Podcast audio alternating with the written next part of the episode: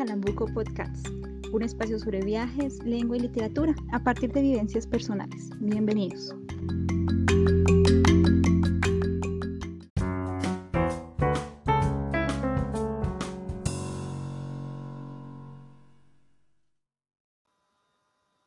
Hola amigos y bienvenidos a la segunda temporada del Calambuco Podcast.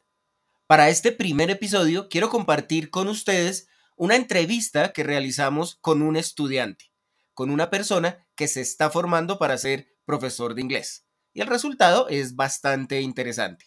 Bienvenidos. Profesor Arturo, me presento. Mi nombre es Juan Esteban Chaparro.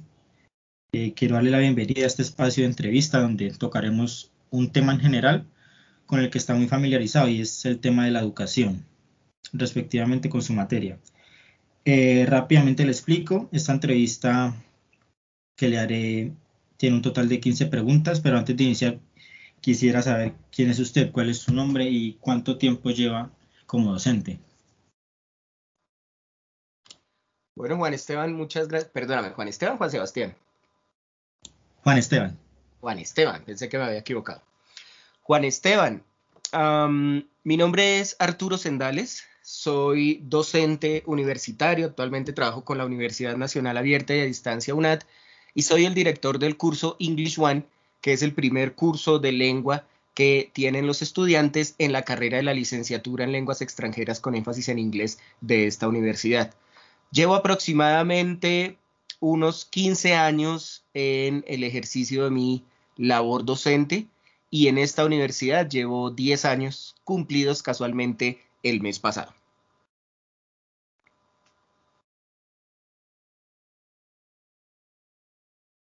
Ok, entonces, si quiere empezamos con las preguntas de una vez. Perfecto. Listo, entonces la primera pregunta es, ¿en qué momento decidió ser profesor de inglés y por qué? Bueno, yo toda la vida tuve siempre la intención de ser profesor. No te podría decir desde qué momento en mi vida supe que iba a ser profesor, pero ya en el bachillerato yo me perfilaba con eh, un futuro en la docencia. Curiosamente, no inicié estudiando lenguas, inicié estudiando una licenciatura en ciencias sociales, que era lo que me apasionaba en ese momento o lo que creía que me apasionaba en ese momento. Cuando inicié mi primer semestre de ciencias sociales, descubrí dentro de una de las materias, em, pues el programa de lengua extranjera y de lengua castellana, y a partir de ahí me enamoré como tal de los idiomas. Digamos que fue una vez que ya salí de del colegio, que ya inicié mis estudios de educación superior y ahí en ese momento fue cuando descubrí que yo quería ser un profesor de inglés y por supuesto pues tomé la decisión en ese momento. Las lenguas me apasionaron porque son siempre un camino de comunicación y el camino de comunicación es lo que más necesitamos siempre en todos los momentos. Actualmente estamos viendo situaciones de guerra en Europa, aquí en nuestro país y lo único que nos puede salvar es siempre la comunicación. Y nada mejor para derrumbar, eh, eh, derrumbar eh, murallas, derrumbar paredes, que conocer idiomas y poder comunicarnos. Así es, eso es, tiene mucha razón en lo que dice. Es, es parecido a algo que dice, que dijo Nelson Mandela hace mucho tiempo, y es que la educación es el camino hacia la libertad. Y es como vemos, así es. Digamos, nadie sabe, nadie que sea, nadie que no sea docente conoce en realidad lo que conlleva y la gran importancia que, tiene ser docente con la sociedad, con, con la nueva generación que viene atrás de nosotros. Entonces, la segunda pregunta, tutor, es, ¿cuáles son los pasos que usted realiza para planificar su clase? Bueno, dentro de los pasos, el primero siempre va a ser conocer quiénes son mis estudiantes. Es importante reconocer a qué grupo pertenecen, cuántos estudiantes son, cuáles son sus edades y a través de sus edades tratar de reconocer también sus intereses. Si nosotros llegamos a conocer a nuestros estudiantes, podemos pensar en un producto que es el conocimiento, que es la educación y que seguramente les va a ser mucho más útil que simplemente ofrecerles un producto estandarizado. Es decir, los mismos contenidos de siempre, a través de las mismas metodologías de siempre, porque seguramente no van a impactar lo mismo y podemos llegar a, frustrar a nuestros estudiantes. El siguiente paso, por supuesto, es reconocer también cuál es el objetivo, cuál es la función de nuestra clase. Muchas veces pensamos en una función en términos, no sé, puede ser gramaticales o en términos comunicativos o en términos funcionales, dependiendo de cuál sea nuestro enfoque, pero el reconocer cuál es ese objetivo, qué es lo que nuestros estudiantes van a lograr, lo que ahora se conoce como resultados de aprendizaje, eh, es importante para que nosotros también encaucemos nuestros esfuerzos pedagógicos y didácticos en el fin de obtener este objetivo o este resultado de aprendizaje. Esto es básico para que nuestra clase no se vaya a convertir simplemente en una unión de actividades que a lo mejor no estén relacionadas una con la otra y que simplemente nos permitan pasar el tiempo. Ahí es donde muchas veces podemos caer en errores. Lo siguiente que vamos a eh, hacer cuando estamos planeando una clase es reconocer con qué recursos contamos. Si estamos trabajando en una clase mediada, por ejemplo ahorita en pandemia, que muchas instituciones se vieron volcadas de súbito, de total imprevisto, a trabajar a través de mediaciones virtuales, se dieron cuenta de la complejidad que eh, todo esto conlleva. Eh, si los estudiantes tienen los recursos para acceder a estas clases o si estamos en una clase presencial y los estudiantes efectivamente tienen las condiciones para poder estar participando en esta clase. Hablemos simplemente de contar con un lápiz, con un cuaderno, con bueno, cualquier recurso que necesitemos si estamos perteneciendo a una institución, ver si esta institución tiene una conexión a Internet y podemos utilizar recursos en línea en nuestra clase. Todos estos elementos hacen parte de que eh, eh, no, se vaya a frustrar, no vaya a fallar nuestra planeación de la clase. Ah, una vez que ya tenemos el reconocimiento de todos estos elementos, contamos entonces con la posibilidad ya de desarrollar como tal nuestro espacio académico. Para esto es importante también tener en cuenta, por supuesto, el tiempo que vamos a destinar a nuestra clase, cuánto tiempo vamos a destinar a elementos como eh, una presentación del tema o un trabajo en equipo o una evaluación, bueno, diferentes elementos que ya tienen en cuenta. Yo creo que teniendo en cuenta todos estos elementos, eh, ninguna clase va a ser igual a la otra pero es importante que antes de todo nos dediquemos unos minutos a pensar en esos tres o cuatro puntos que te acabo de mencionar para planear una clase. Así es, tutor, y, en realidad eso es, eso es muy importante porque vemos muchas veces en, los colegios de bachillerato, al momento de enseñar una clase simplemente cuando se les entrega el tema al docente, eh, utilizan casi la misma metodología, los mismos como las mismas ayudas para enseñar esas clases o esos temas y no buscan cómo actualizarse. Entonces, yo creo que tanta monotonía puede verse que los alumnos se aburran, no le, no le tengan interés a la clase y pues ahí es donde empieza ahí es donde empieza a fallar el docente. Eso es verdad. Eh, tutor, la tercera pregunta es, ¿cuál es la metodología que usted utiliza en sus clases? Bueno, yo creo que en este punto es difícil que un docente se case con una metodología. Para todos los que ya han estudiado eh, las eh, metodologías, técnicas, enfoques, eh, seguramente han visto que a través de la historia de la didáctica, especialmente de las lenguas, ha habido una evolución desde esos primeros intentos del Grammar Translation Method, de, mm, no sé, el Audio Lingual Methods, y todo eso que nosotros vimos y que hacíamos cuadros y hacíamos un montón de cosas para poder entender las condiciones sociales en las que se dieron esos enfoques. Mm, en este punto dice, a mí me gusta esto, pero no me gusta esto, y esto me puede servir en mi clase, y de pronto esto no porque me parece que es demasiado anticuado, cosas así. Asimismo, uno se da cuenta que a través de esa misma historia se le presenta en un momento histórico algo que se llama la era post-method, que es esa era en la que los profesores comienzan a tomar un poquito de todo lo que se encuentra en este amplio universo de lo que son los enfoques y las metodologías de enseñanza y comenzar a crear su propio estilo. Eso es lo que llamamos la era post-method. Yo no creo que en este momento un docente de inglés te diga, no, mira, es que mi método es este, el comunicativo funcional, no sé qué. No, yo creo que no. De pronto es el que más te guste y es el que más apliques. Pero que ese sea tu método, tal vez no sea así. Porque en este momento, y eso es una gran ventaja, los docentes gozan de mucha autonomía para poder crear un enfoque propio, ecléctico, holístico, que le permita eh, tomar de muchos sitios muchas posibilidades. Yo te puedo contar, por ejemplo, qué me gusta a mí. A mí me gusta que los estudiantes hablen en clase. que los más tímidos al menos estén leyendo, pero que se estén escuchando a sí mismos en inglés. Y ese es uno de los primeros filtros que uno debe derrumbar. Muchas veces eh, esos, esos filtros afectivos de los que nos hablaba Krashen por allá en los 80 eh, comienzan a derrumbarse a partir de pequeños actos. El acto de escucharse leyendo, que es mucho más fácil que eh, comenzar a, producir discursos propios en una conversación. Eso es mucho más complejo y genera un filtro afectivo alto. Le da a uno timidez, le da a uno miedo que se burlen, por supuesto, es normal. Pero también junto a eso vamos comenzando a reducir como ese miedo, a reducir esa timidez y esos son elementos que nos pueden servir. ¿De qué enfoque viene? No importa en realidad. Viene de diferentes enfoques y lo estamos acomodando a nuestras nuevas realidades que son cada vez más diferentes y en algunos casos más difíciles. Y eso es lo importante. ¿Qué más me gusta que mis estudiantes hagan en clase? Que produzcan, no solamente de manera oral, como lo acabamos de mencionar, sino también de manera escrita. Y ojalá siempre con un esfuerzo máximo de nuestras mentes, es decir, tratar de evitar traductores y ayudas eh, extra que pueden ser útiles en otros momentos, pero no cuando estamos tratando de dominar un idioma. Asimismo, el relacionamiento entre pares.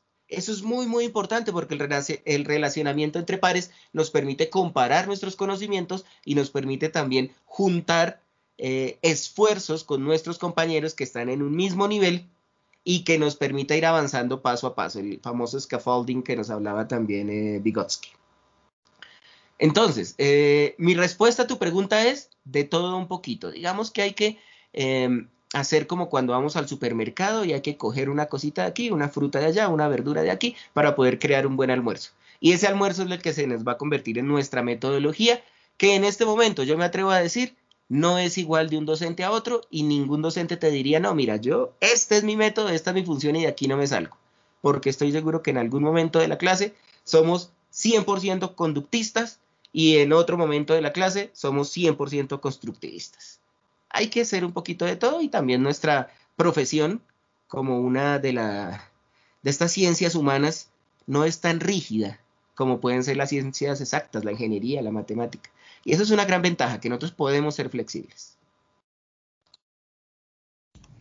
Así es, tutor. Y, y, vea que eso también es muy importante. En el caso cuando usted mencionaba que durante las clases permitía que los estudiantes hablaran, yo creo que eso permite darles la confianza a ellos de mejorarse a sí mismos, escuchando a sus compañeros, digamos, cómo se equivocan, ven que ellos también tienen er-, errores y pueden ver que ellos mismos también pueden mejorar. Y también es importante cuando leen, ya que, pues, cuando leen una palabra que no es y el tutor, digamos, se, se le hace como la realimentación de cómo se dice esta palabra o esa frase, también van aprendiendo mucho más que simplemente una sola clase donde se explica el tema y listo, ya fue. Así, es, así quedó la reunión. De acuerdo totalmente. Sí, señor. Entonces, continuamos con la cuarta pregunta y dice, para usted, ¿qué es la educación? Bueno, si nos tomamos nosotros el tiempo para definir la educación como seguramente lo, lo hemos hecho en nuestros estudios superiores, eh, nos va a tomar bastante tiempo, ¿no? Hay seminarios completos para definir lo que es la educación, para definir cuáles son los objetivos de la educación. Pero cuando me hacen esta pregunta, a mí me gusta responder de una forma muy concreta diciendo que la educación es el camino para ser feliz. Y nosotros, como docentes, somos vehículos para que otras personas sean felices. Y son felices a través del desarrollo de su potencialidad, del desarrollo de su ser como persona y como profesional. Ahora, que tú para ser feliz busques un trabajo y ojalá un trabajo que te apasione y que te dé resultados y que sea para ti gratificante. Eso es lo que más va a hacer feliz a una persona. Pero para llegar a ese punto necesitamos la educación. Necesitamos aprender a leer, necesitamos aprender a escribir, necesitamos hablar de valores, de respeto, que a veces como que nos falla tanto. Necesitamos hablar de resiliencia, de educación financiera, de educación emocional. Necesitamos educarnos. Y el camino para la educación son todos estos pequeños pasos y esfuerzos que hemos hecho a través de toda la historia. Que una ley de educación, que un sistema de logros, que un sistema de competencias, que un sistema de núcleos problemáticos, toda esa cantidad de esfuerzo intelectual que se ha hecho busca que la educación sea cada vez un poquito mejor y que brinde mejores resultados. ¿Pero para qué? Simplemente para que podamos ser felices, para que podamos desarrollarnos como personas y que podamos también dejar algo en la sociedad una vez que nosotros hayamos partido. Yo sé que muy seguramente tú y cualquiera que nos escuche está recordando en este momento a un docente que le marcó la vida en su primaria o a un docente que le marcó la vida en su secundaria. De pronto de buena manera, ojalá de buena manera, o de pronto tristemente de mala manera. Y ese vehículo que nos iba a llevar hacia la felicidad debe también asegurarnos que ese sea el camino correcto. Y por eso la preparación de nuestros estudiantes de licenciatura debe ser un, objetivo fundamental, no solamente en nuestra universidad, sino en todo el sistema nacional. ¿Por qué? Porque depende de eso la felicidad. La educación es el camino para la felicidad. Eh, bueno, yo creo que esa, eh, eso está más que completo, ¿no? Diría yo. Y sí, es importante, muchas veces, digamos, vemos, eh, yo hace poco estaba hablando con un amigo y le decía, y me decía, no, es que estoy recibiendo, mi, mi papá me está pagando clase y estoy recibiendo la mejor educación con profesores de, con profesores que saben mucho. Entonces yo le decía, pero venga, estudiar eh, digamos, en un colegio, en una universidad, no necesariamente es educación. Uno puede encontrar educación de muchas maneras. En la vida cotidiana, eh, en casa, es, que es la primera educación, como decía usted, la educación financiera. Entonces, es importante eh, ver qué es en realidad la educación para de allí poder como encaminarse a buscarla mediante pues diferentes maneras. Así es, así es. Eh, bueno, quinta pregunta, tutor. ¿Por qué cree usted que es importante el proceso de innovación, especialmente en su asignatura? Mira que hace dos años, por estos días, inicios de marzo, estaban llegando noticias desde Asia diciendo que había un virus que se estaba propagando por el mundo, que era un virus nuevo del que no teníamos mayor conocimiento y que era potencialmente peligroso. Y nos llegaban datos de Europa, nos llegaban datos de Asia, nos llegaban datos de África, en donde estaba muriendo muchísima gente. Y de ese punto para acá nos cambió la vida. Con la llegada de la pandemia comenzamos a conocer un montón de cosas nuevas. De pronto los que trabajamos y estudiamos en la UNAD, como que no nos afectó tanto ese cambio. Pero te mencionaba al comienzo de esta entrevista que muchas instituciones se vieron volcadas a comenzar a trabajar con mediaciones virtuales cuando de pronto no tenían una plataforma, ni el conocimiento, ni la formación docente para poderlo hacer. Esto lo que nos demuestra, y a lo que voy, es que es muy importante el proceso de innovación en todo el sistema educativo. Es importante que siempre nos estemos actualizando y es importante que siempre estemos buscando nuevas maneras de hacer las cosas. No tanto de transmitir el mismo conocimiento, porque el conocimiento también va cambiando y va mutando, sino las posibilidades en las que nos relacionamos como agentes educativos. Cuando digo agentes educativos me refiero a autoridades educativas, docentes, estudiantes y comunidad también, las familias de cada uno de nuestros, de nuestros estudiantes. Ahora, también es innegable el avance inmenso que la tecnología va haciendo y que sigue haciendo desde la revolución industrial para acá, en el que se ha disparado el avance de la tecnología. Y con esto reconocemos que hay nuevas mediaciones que todo el tiempo están ahí, presentes, y que nos van dando nuevas posibilidades también. En este momento, por ejemplo, lo que hace 10 años era la red social más importante, que era Facebook, en este momento está en decadencia, a pesar de que tiene, por supuesto, un inmenso poder, está en decadencia y nuevas redes sociales han tomado su lugar, como Instagram y más recientemente TikTok. En ese punto, los docentes que están ahí como muy pegados a esa nueva onda ya están haciendo cosas a través de TikTok. Y tenemos profesores youtubers y tenemos el profe Julito, creo que se llama, que es un excelente docente. Tenemos buenos profesores que dan eh, estos seminarios por eh, YouTube, ¿cierto? Todo esto es innovación. ¿Por qué? Porque el mundo sigue girando y al seguir girando todo va avanzando. Asimismo, nosotros no nos podemos quedar entonces en el mismo conocimiento y en las mismas formas que teníamos de enseñar que hace simplemente cinco años.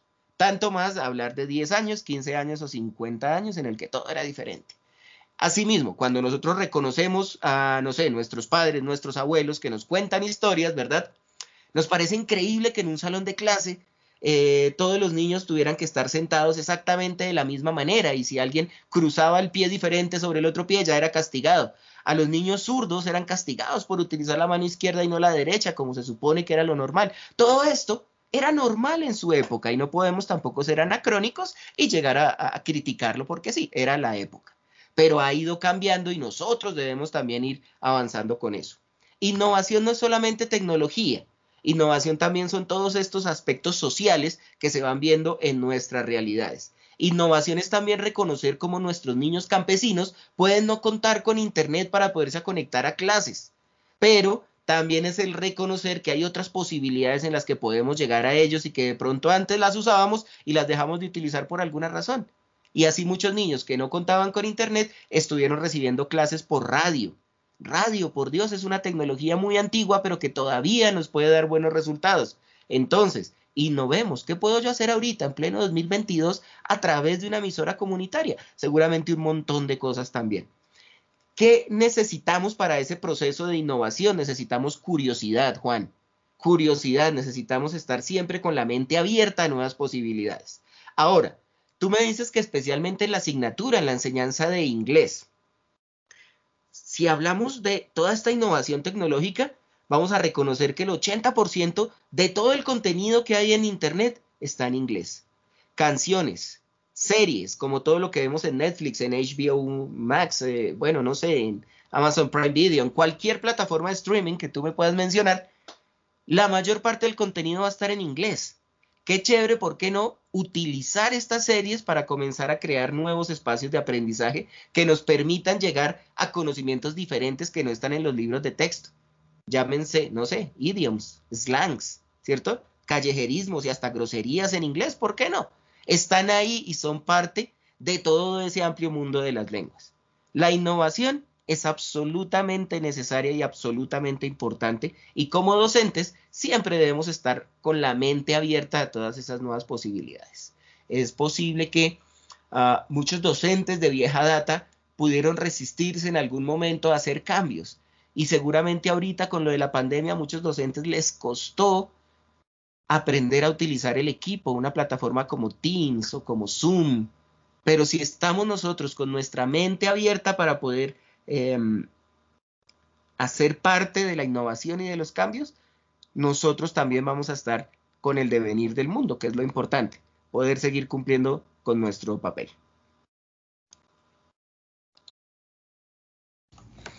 Claro que sí, tutor, así es. De hecho, y es como un pequeño resumen de lo que usted dijo y es eh, estar, estar dispuesto al cambio mediante la educación, porque como usted decía, eh, la educación desde sus inicios hasta el día de hoy ha cambiado constantemente y asimismo debemos hacerlo nosotros, cambiar con la educación en pro de ella para eh, mejorar sus métodos y la enseñanza.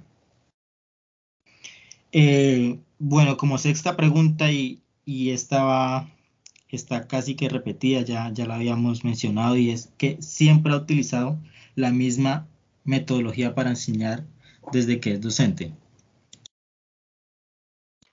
Pues yo espero que no.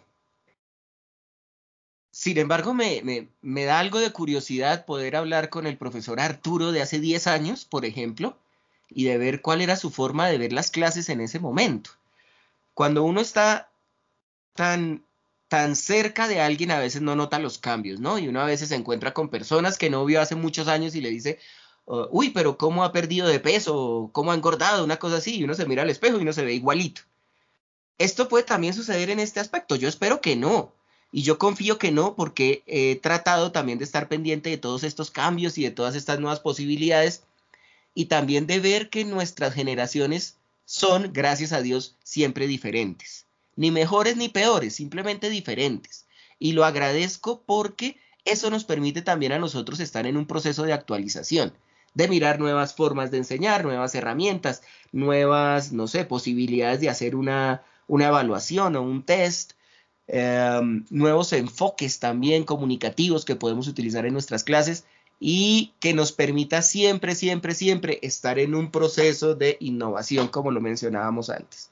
Definitivamente creería que no, espero que no, Y eh, mi compromiso es siempre a que no sea la misma metodología, a que seamos siempre eclécticos en eso y busquemos todo lo que nos sirve para que el resultado sea siempre el mejor. Mm, bueno, yo creo que sí, así es. Ojalá que sea así, tutor. Como séptima pregunta le tengo, ¿qué herramientas digitales utiliza usted para optimizar el proceso de aprendizaje en sus alumnos? Yo creo que eh, lo primero que yo hago con las herramientas digitales, a partir de todos modos de nuestra universidad que tiene un enfoque virtual 100%, es el hecho de no satanizar las nuevas tendencias. Y con eso vuelvo también de pronto a lo que estábamos hablando de redes sociales. Las nuevas tendencias son caminos, son oportunidades. Entonces, buscar estar siempre como en un proceso de innovación para que las herramientas digitales que vayan surgiendo nos puedan ser muy útiles. Recientemente me he encauzado mucho en todas estas herramientas que tienen que ver con gamificación, eh, como Kahoot, como Quizlet, como Quizzes. Son unas que me gustan porque permite que el estudiante esté conectado en tiempo real, esté participando y esté jugando con sus compañeros. A veces en la educación virtual uno se siente solo porque está ya frente a su equipo o de pronto trasnochando a altas horas de la madrugada, toda la casa apagada y la única habitación que está prendida es la nuestra, la de nuestro estudio y nos sentimos solos. Pero a través de todas estas herramientas sentimos que somos parte de un equipo y que además podemos jugar con este equipo, competir, a veces ganar y a veces perder y todo ese conocimiento va a estar ahí. Nos estamos untando de conocimiento y nos estamos untando de todas estas posibilidades que nos dan las herramientas. Entonces, me gustan mucho las herramientas que tienen que ver con creación de contenido, como esas herramientas que nos permiten hacer organizadores gráficos. Eh, no sé, podemos estar pensando desde un simple PowerPoint hasta pasar a Canva o Prezi que nos permita crear nuestros elementos. Ah, me gustan también las grabadoras de voz como Vocaroo que nos permiten grabar y tener nuestro propio material auditivo para escucharnos a nosotros mismos, para compartir con nuestros compañeros. Y mis favoritas que ya te mencioné, las que tienen que ver con gamificación. Esas son como mi top 3 de las herramientas digitales. Eh, sí, señor, yo creo que es importante ver la importancia ¿no? de, de, lo que son las, por ejemplo, las redes sociales en estos momentos para mejorar eh, en el inglés. Un ejemplo de esto podría ser la plataforma de YouTube. Eh, mediante, digamos, una canción buscando la letra en inglés y enseñándosela al estudiante, podemos ir enseñándole qué significa la palabra, cómo se pronuncia, en qué entonación es. Y yo creo que así puede ir aprendiendo sin aburrirse tanto. Entonces, es, es, es importante las, las herramientas digitales con las cuales eh, brindamos esa enseñanza hacia, los estudiantes. ¿Y sabes qué es lo más interesante ahí? Que hablamos de material auténtico. No hablamos de diálogos creados para enseñar, sino que hablamos de material auténtico, material que está en inglés, que es real, que existe de verdad, digamos. Y eso es muy valioso. Así es, sí, señor. Eh, bueno, eh, tutor, como pregunta 8 es, ¿en qué considera que debe mejorar usted como maestro? Yo considero que todos los maestros debemos mejorar en entender las particularidades de nuestros estudiantes. Es algo en lo que siempre eh, nos vamos a estar comprometiendo, pero que siempre vamos a estar tristemente fallando de alguna forma, especialmente en ambientes virtuales en los que no nos es tan fácil reconocer las particularidades de cada uno de nuestros estudiantes. Nosotros sabemos, tenemos procesos de caracterización, nos encontramos con un montón de información que nos dan luces, pero que aún así no nos permite conocer a nuestros estudiantes tanto como nosotros quisiéramos. Muchos estudiantes pasan por situaciones difíciles en sus comunidades, situaciones de violencia, situaciones de violencia intrafamiliar, depresión, bueno, un montón de cosas en el que nosotros no podemos llegar a hacer algo más de lo que estamos haciendo en este momento, simplemente porque no alcanzamos a conocerlos bien. Eso es algo en lo que yo considero que debo mejorar como maestro. Debo eh, tratar de reconocer un poquito más, así sea un poquito más, las particularidades de mis estudiantes, de forma que mi producto, mi conocimiento pueda llegar a ellos de una, de una mejor manera, les pueda ser más útil para algo. Tú sabes que el conocimiento, o más bien la realidad, se da a través de los ojos de la persona que la observa. Yo te puedo decir ahora que salgas y que mires a la ventana y que el cielo en este momento está verde. Y tú te asomas y lo miras y lo ves de pronto nublado y lo vas a ver blanco o gris. O lo ves despejado y lo vas a ver azul. Y la realidad que importa cuál es? La que tú viste porque esa fue la que tú experimentaste, independiente de que un profesor te haya dicho otra cosa. Cuando reconocemos esas particularidades podemos llegar al fondo de las personas y eso es el, punto en el que el conocimiento se va a situar. Ese es el punto al que deberíamos llegar. Como maestro también quisiera dedicar un poquito más de tiempo a, la actualización, actualización pedagógica y actualización tecnológica. Trato de hacer lo posible, a veces no queda todo el tiempo y a veces no le dedico todo el tiempo que debería, pero siempre tratar de estar a la vanguardia. De forma que todos los elementos, todas las nuevas cosas, tendencias, enfoques, cositas que vayan surgiendo que me puedan servir, las podamos ir aprovechando. Y a veces nos podemos dejar coger eh, ventaja de las nuevas tendencias. Esos serían como los dos aspectos en los que yo considero que puedo mejorar como maestro. Bueno, eh, mm, en realidad pienso, pienso que son dos, dos aspectos muy importantes. Eh, el primero es porque principalmente yo creo que la labor de un docente más que enseñar puede llegar a ser o sea, convertirse puede ser en un amigo, en un consejero. Alguien que desde la realidad de la otra persona mire cómo puede ayudarlo, cómo puede mejorar a esa persona para que así mismo eh, esta ayude a los demás mediante, eh, no sé, lo que le guste, lo que le apasione. Y ahí, ahí es donde vemos la importancia del docente. Mediante el docente se pueden cambiar, no sé, muchas cosas, muchas realidades, afectando a las demás personas positivamente. Mm, como pregunta número 9, dice, ¿qué cambio genera a los estudiantes a través de la materia que dicta?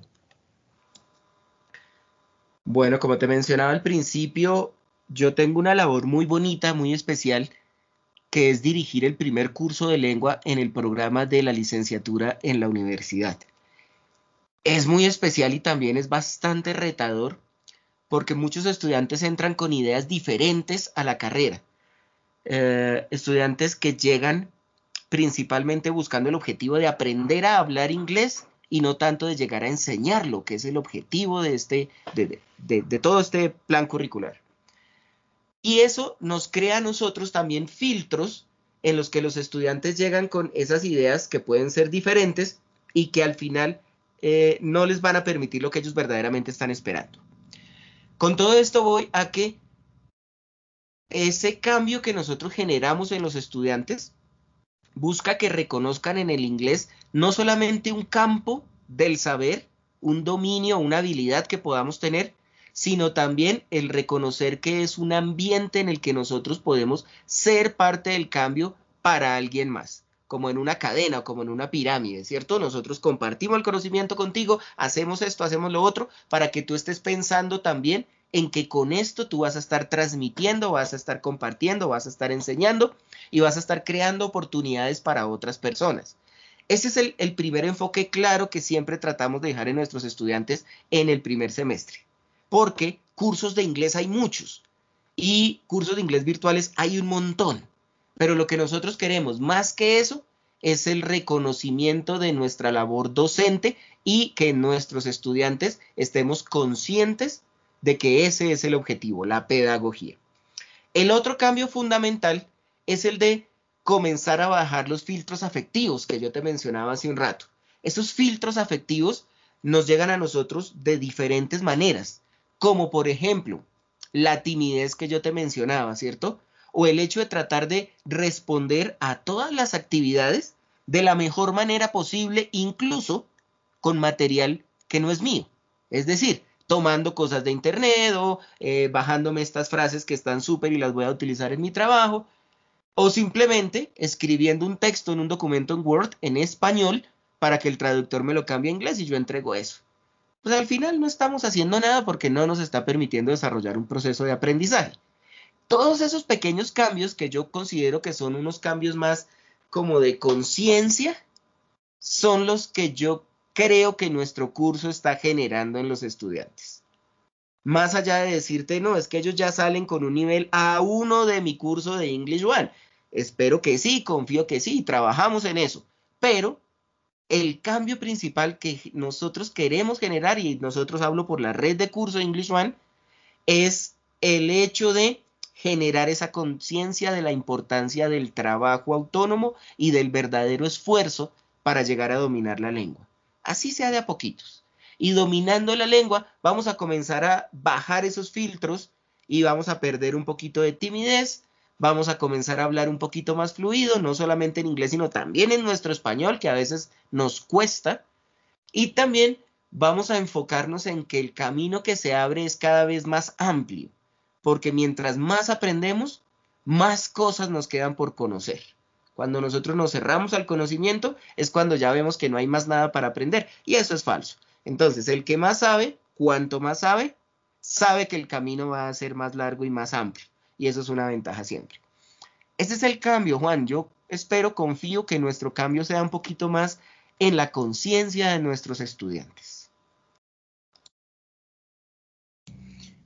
Así es, y principalmente eh, quiero decir que, digamos, ese cambio del que usted habla, eh, yo lo viví porque inicialmente quise, iniciar esta, este programa académico con la ilusión de decir, no, yo terminé la licenciatura y mejor dicho ya tengo un nivel C1 en inglés y, hablo bien, entiendo bien, escribo bien, pero poco a poco con lo que iba estudiando, eh, la importancia de la pedagogía, la ética, la lengua y todo esto eh, mediante las lecturas que yo hacía me iba metiendo más en el cuento de, de licenciado, cuál es su importancia, qué cambios podemos hacer con, mediante la, mediante la educación y, como que lo fui cogiendo apego eh, a, la carrera y ese objetivo principal que antes de conocer la carrera bien era aprender inglés, ahora ya tomo como un segundo plano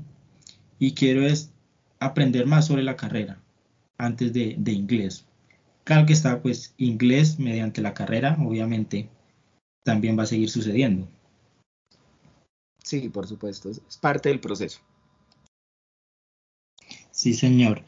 Eh, bueno, como pregunta 10 está, ¿cómo escribiría el ambiente de sus estudiantes cuando usted está explicando un tema? Hay muchos, muchos microambientes diferentes, ¿no? Tú te encuentras siempre los tipos de estudiantes que tienen, eh, digamos que diferentes aprensiones hacia el idioma. Hay estos estudiantes que lo están estudiando de forma obligada. Hablemos de nuestros estudiantes de colegio, nuestros, nuestros estudiantes que ven inglés de manera transversal de otras carreras. Y siempre llegan como con una, no sé, pesadumbre de tener que ver inglés porque es que mi inglés siempre fue malo y es muy difícil y soy negado. Eso es como lo que uno siempre escucha, ¿no? Y ahí comienza ya uno a trabajar en ello, o sea, decirle, no, mira, hay un campo gigantesco aquí que seguramente nos va a permitir conocer algo que es de nuestro interés. Y ahí entra el otro ambiente, el conocer todo ese material auténtico que nos puede servir para llegar a nuestros estudiantes, que las series de Netflix, que las canciones de esa banda que nos gusta, que etcétera, etcétera. Hay otros estudiantes que ya llegan con un con una posibilidad grande de quererlo aprender. Y con esa posibilidad me refiero a que llegan con eh, la total disposición de querer hacer las cosas, de aprender. Les cuesta seguramente, pero están todo el tiempo ahí pendientes. Y uno en estas mediaciones, por ejemplo, recibe correos permanentemente de estos estudiantes. Profe, ¿por qué aquí dice I want to y por qué aquí dice I wanna? ¿Cómo así? ¿De dónde sale eso? Y esos estudiantes con esa curiosidad, que por cierto la curiosidad es el primer paso para el conocimiento científico, esos estudiantes con esa curiosidad ya van generando un ambiente diferente en ellos y al menos en esas personas más cercanas. Generalmente en los ambientes y sobre todo en los ambientes presenciales se encuentra uno con un filtro afectivo amplio. Creo que he utilizado bastante lo del término del filtro afectivo hoy. Pero se encuentra uno con filtros afectivos altos en términos que muchos estudiantes no llegan con la visión del el idioma que tiene uno como docente. Es decir, con algo que a uno le apasiona, con algo que uno se emociona contándolo, con algo que uno disfruta verdaderamente el usarlo, ¿verdad? El idioma, el enseñarlo, lo que sea. Ese ambiente es parte de ese reto y ese reto lo logramos a través de, eh, lo logramos superar a través de estar abiertos y estar dispuestos a la innovación, al cambio y a la investigación, ¿no? Porque a partir de la investigación encontramos nuevas formas de hacer las cosas, nuevas formas de entender las realidades y también nuevas formas de brindar nuestro servicio, nuestra ayuda, nuestra educación a los, a los estudiantes. Digamos que el ambiente es un ambiente amplio lleno de muchos microambientes en los que nuestros estudiantes, cada uno lleva su lucha por dentro. Pero a través de nuestras acciones como docentes, como pedagogos, como didactas, es el buscar la forma en la que podamos abrir caminos, tender puentes, para que los filtros afectivos no sean más grandes que nuestras ganas de aprender.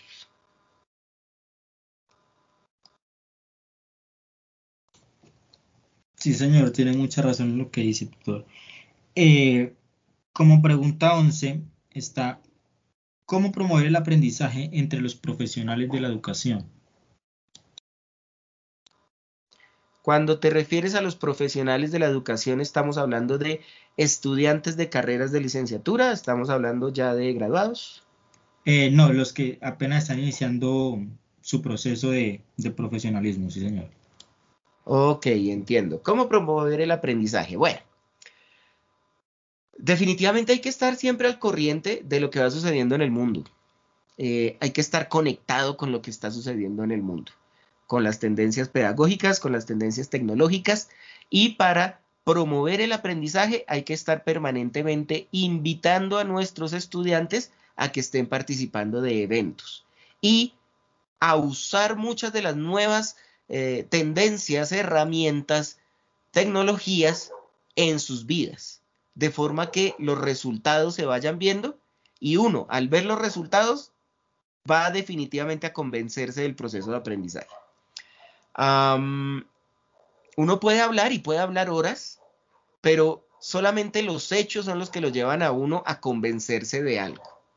Y de esa manera, así debemos nosotros también reconocer en nuestras clases todos los elementos que verdaderamente nos llevan a que el estudiante se interese en aprendizaje y no tanto en, como te decía hace un rato, eh, pasar el tiempo, gastar la hora que me asignaron. Por lo tanto, eh, yo diría que para promover el aprendizaje, lo primero que tenemos que hacer es conocer a nuestros estudiantes y empaparnos de las nuevas oportunidades que nos da el mundo y los avances tecnológicos para obtener mejores resultados. Y a partir de los resultados es innegable que los estudiantes de licenciatura van a estar ahí en la jugada con las ganas siempre de estar aprendiendo y de estar siendo mejores profesionales todo el tiempo. Así es, tutor. Y, recalco yo también la importancia de, conocer a cada uno de los estudiantes, ver cuáles son sus fortalezas y sus debilidades a la hora de aprender. Porque, por ejemplo, mediante ese reconocimiento podemos ver que, digamos, uno puede decir, no, este estudiante está fallando eh, en la escritura, pero entonces a él no le gusta pasarse horas y horas escribiendo para mejorar su escritura, sino más bien viéndolo, tal vez en una película, en una canción, ve cómo se escribe y tal vez así pueda grabárselo más que escribiendo en un cuaderno y repitiendo la palabra muchas veces. Eso es muy cierto. Y volvemos a lo anterior, el material auténtico. Eso es de una importancia fenomenal en esto, la autenticidad de lo que hagamos. Sí, señor. Eh, bueno, tutor, como preguntado se está, ¿qué queremos decir cuando hablamos de didáctica? ¿Qué es la didáctica para usted? Para mí la didáctica es el, es el acto de la pedagogía. La didáctica es el vehículo que nos permite crear el conocimiento, buscar el conocimiento en nuestros estudiantes a través de diferentes estrategias. Cuando hablamos de didáctica estamos hablando de la forma en la que nosotros vamos a poder llevar a cabo nuestra misión. Sin la didáctica no hay tal. Y la didáctica no necesariamente se relaciona con eh, lúdicas o con, eh, no sé, ser el, profesor chistoso o ser el que, eh, no sé, o el que solamente se la pasa utilizando ciertas tecnologías y que no hacen nunca nada del otro. No, sino en mirar qué es lo que me sirve, para qué momento, con qué grupo y hasta con qué recursos cuento. La didáctica es el vehículo del conocimiento y es la forma como nosotros materializamos la pedagogía en nuestras aulas de clase. Eso para mí es la didáctica. Bueno, y la pregunta 13 tiene, tiene mucha relación con lo que acaba de decir y es, ¿por qué cree usted que es importante enseñar sobre la didáctica y aprender sobre la misma? Mira, Juan, que recientemente hay una discusión en los, eh, en los docentes de inglés sobre lo que se llama el native speakerism, que es el toda esta tendencia y todo este halo que se crece alrededor de quienes son hablantes nativos y de cómo la relación de ellos con su idioma, que es su lengua materna, puede llegar a pesar más que profesionales que se han preparado durante muchos años para poder enseñar el idioma. Y tú te puedes presentar y dices, mira, mi nombre es Juan Chaparro, soy docente de inglés y tengo tantos años. Y dices, ah, Chaparro, sí, pero es que ayer me llegó la hoja de vida un señor que se llama John Smith. Él es, él es mochilero y él viene de Chicago, Illinois y quiere enseñar inglés. Y además pues es mono, alto y ojiverde. No, resulta que le dieron el trabajo a John Smith. ¿Por qué? Porque es nativo. Ahora, ¿cómo le va a ir a John Smith de pronto en nuestras aulas? Él puede hablarlo muy bien, ¿cierto? Pero ¿será que lo sabe enseñar? ¿Será que sabe tomar el conocimiento y crear oportunidades de aprendizaje? Porque ese es el punto.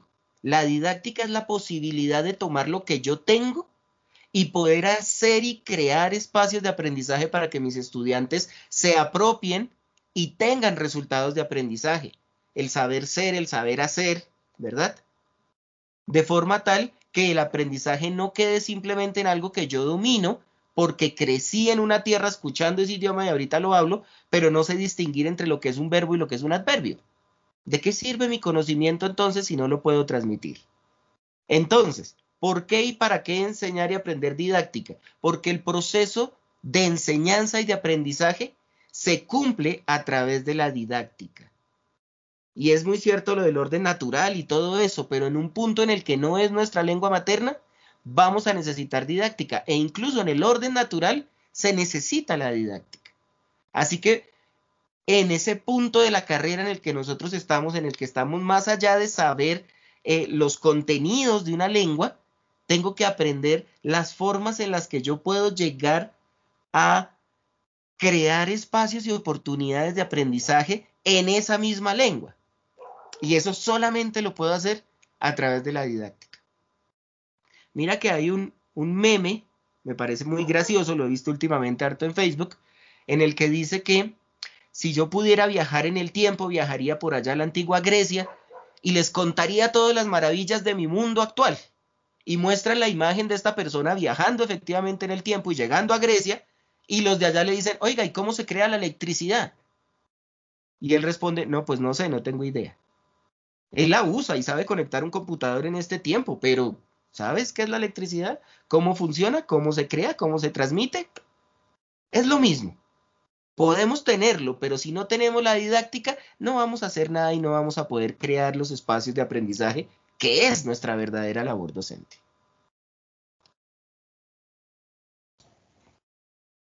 Así es, sí señor. Entonces vemos que la didáctica es una de las ramas principales para para la educación, con, la cual podemos aprender y asimismo enseñar. Eh, tutor, como pregunta 14, ¿cree usted que se enseña y se aprende realmente la didáctica? Enseñar y aprender didáctica es como eh, enseñar y aprender a montar bicicleta. Sí se puede, pero tú llegas hasta un cierto punto en el que enseñas y hasta un cierto punto en el que aprendes la didáctica.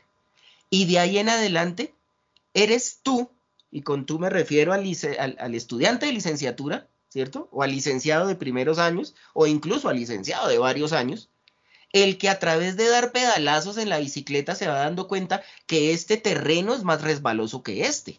O se va dando cuenta que esta subida yo la puedo hacer en este cambio que me va a resultar mejor y me va a, no me va a asfixiar tanto en el esfuerzo físico.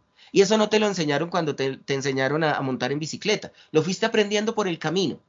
Pero ¿qué fue lo que te enseñaron entonces? Te enseñaron que hay que siempre andar hacia adelante, que no hay que mirar a los pedales, que hay que equilibrar bien el cuerpo, etcétera, etcétera, ¿cierto? A partir de ahí, con esas bases didácticas, tú comienzas a crear tu propio estilo, porque tu estilo lo va marcando las condiciones en las que tú te estás desempeñando como docente. Y ese docente que siempre trabajó en un colegio privado con excelentes condiciones de internet y con equipos móviles para cada estudiante y con un video bien gigante, seguramente le va a costar más si lo mandan a un colegio en donde no hay todas estas recursos, de pronto un colegio público o de pronto un colegio rural, y comienza a ver cómo pedalea y está patinando, pedalea y siente que se cae, que se resbala. Ahí la didáctica comienza él a practicarla de una forma diferente y comienza a mm, de pronto a tener esos ensayos y errores que pueden ocurrir también. Sí se aprende, sí se enseña, pero hasta cierto punto. De ahí en adelante cada uno va definiendo cuáles son los mejores elementos que más le pueden funcionar en un aula de clase de acuerdo a sus condiciones. Y eso al final es lo que va formando la didáctica y la metodología de cada uno. Es más o menos como la analogía que, te puedo hacer ahora.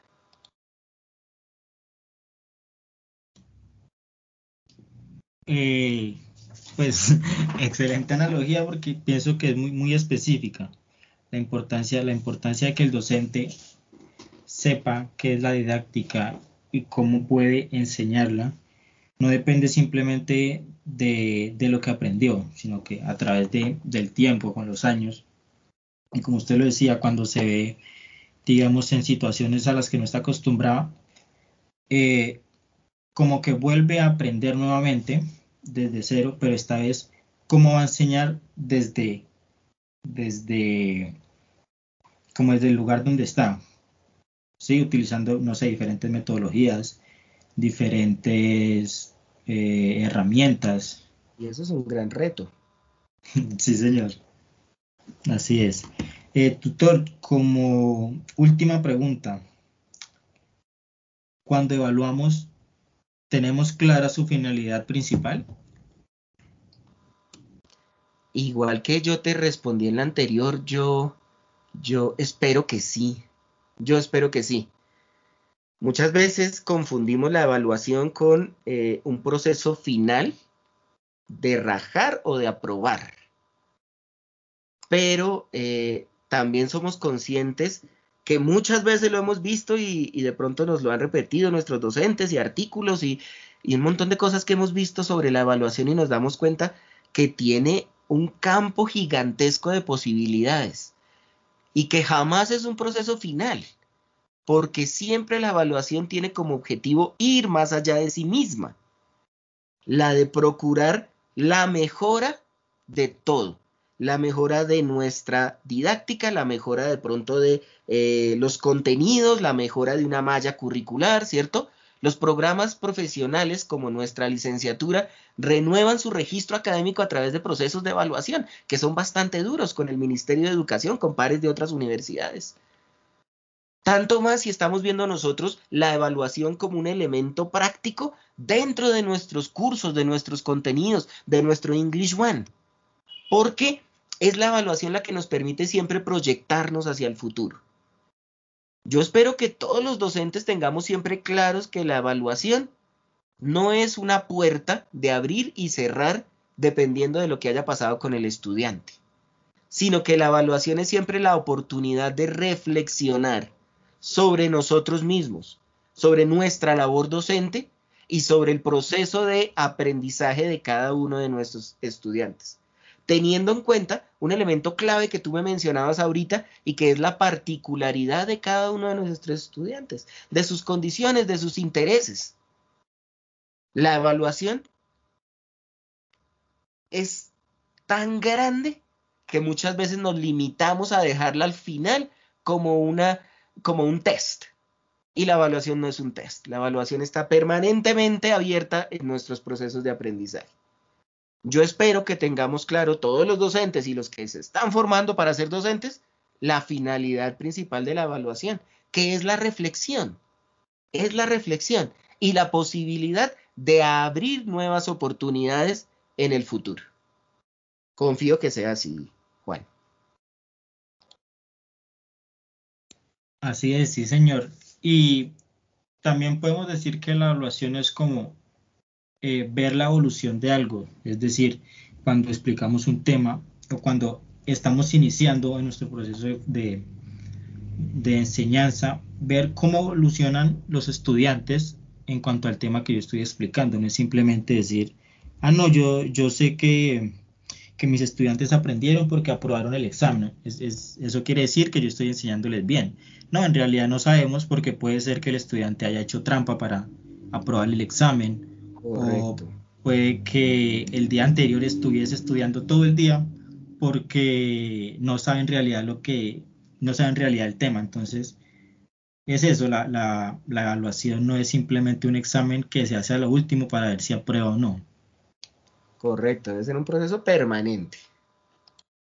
Sí, señor. Bueno, tutor, ya damos por finalizadas las preguntas. Eh, nuevamente le agradezco por abrirme este espacio de compartir acerca de la educación y darme enseñanzas, cosas que probablemente no sabía y cosas que ya había olvidado principalmente y nuevamente me tocó me tocó temas que que en realidad ya había olvidado pero que son muy importantes con respecto a la educación. Entonces nuevamente le agradezco y y ya sí señor. Juan yo te agradezco a ti por la invitación por tenerme en cuenta para para esta entrevista. Disfruté mucho esta hora, estuvimos ya charlando por una hora, lo disfruté muchísimo, muchas gracias. Y, y, no creas, esto es de crecimiento para ambos. Eh, tener estos momentos de reflexión, de charlar, de poder contarnos cosas, siempre es como un alto en el camino que nos da la posibilidad de, de repensarnos. Y en este momento yo ya estoy olvidando mi camino, mi función, qué pasó conmigo. Eh, es muy bueno, es muy bueno para todos. Muchas gracias, Juan, a ti por darme la oportunidad. Bueno, doctor, entonces creo que damos por finalizada la reunión. Gracias de nuevo y espero verlo de nuevo otro día. Muchas gracias, Juan. Que estés muy bien. Feliz tarde. Igualmente.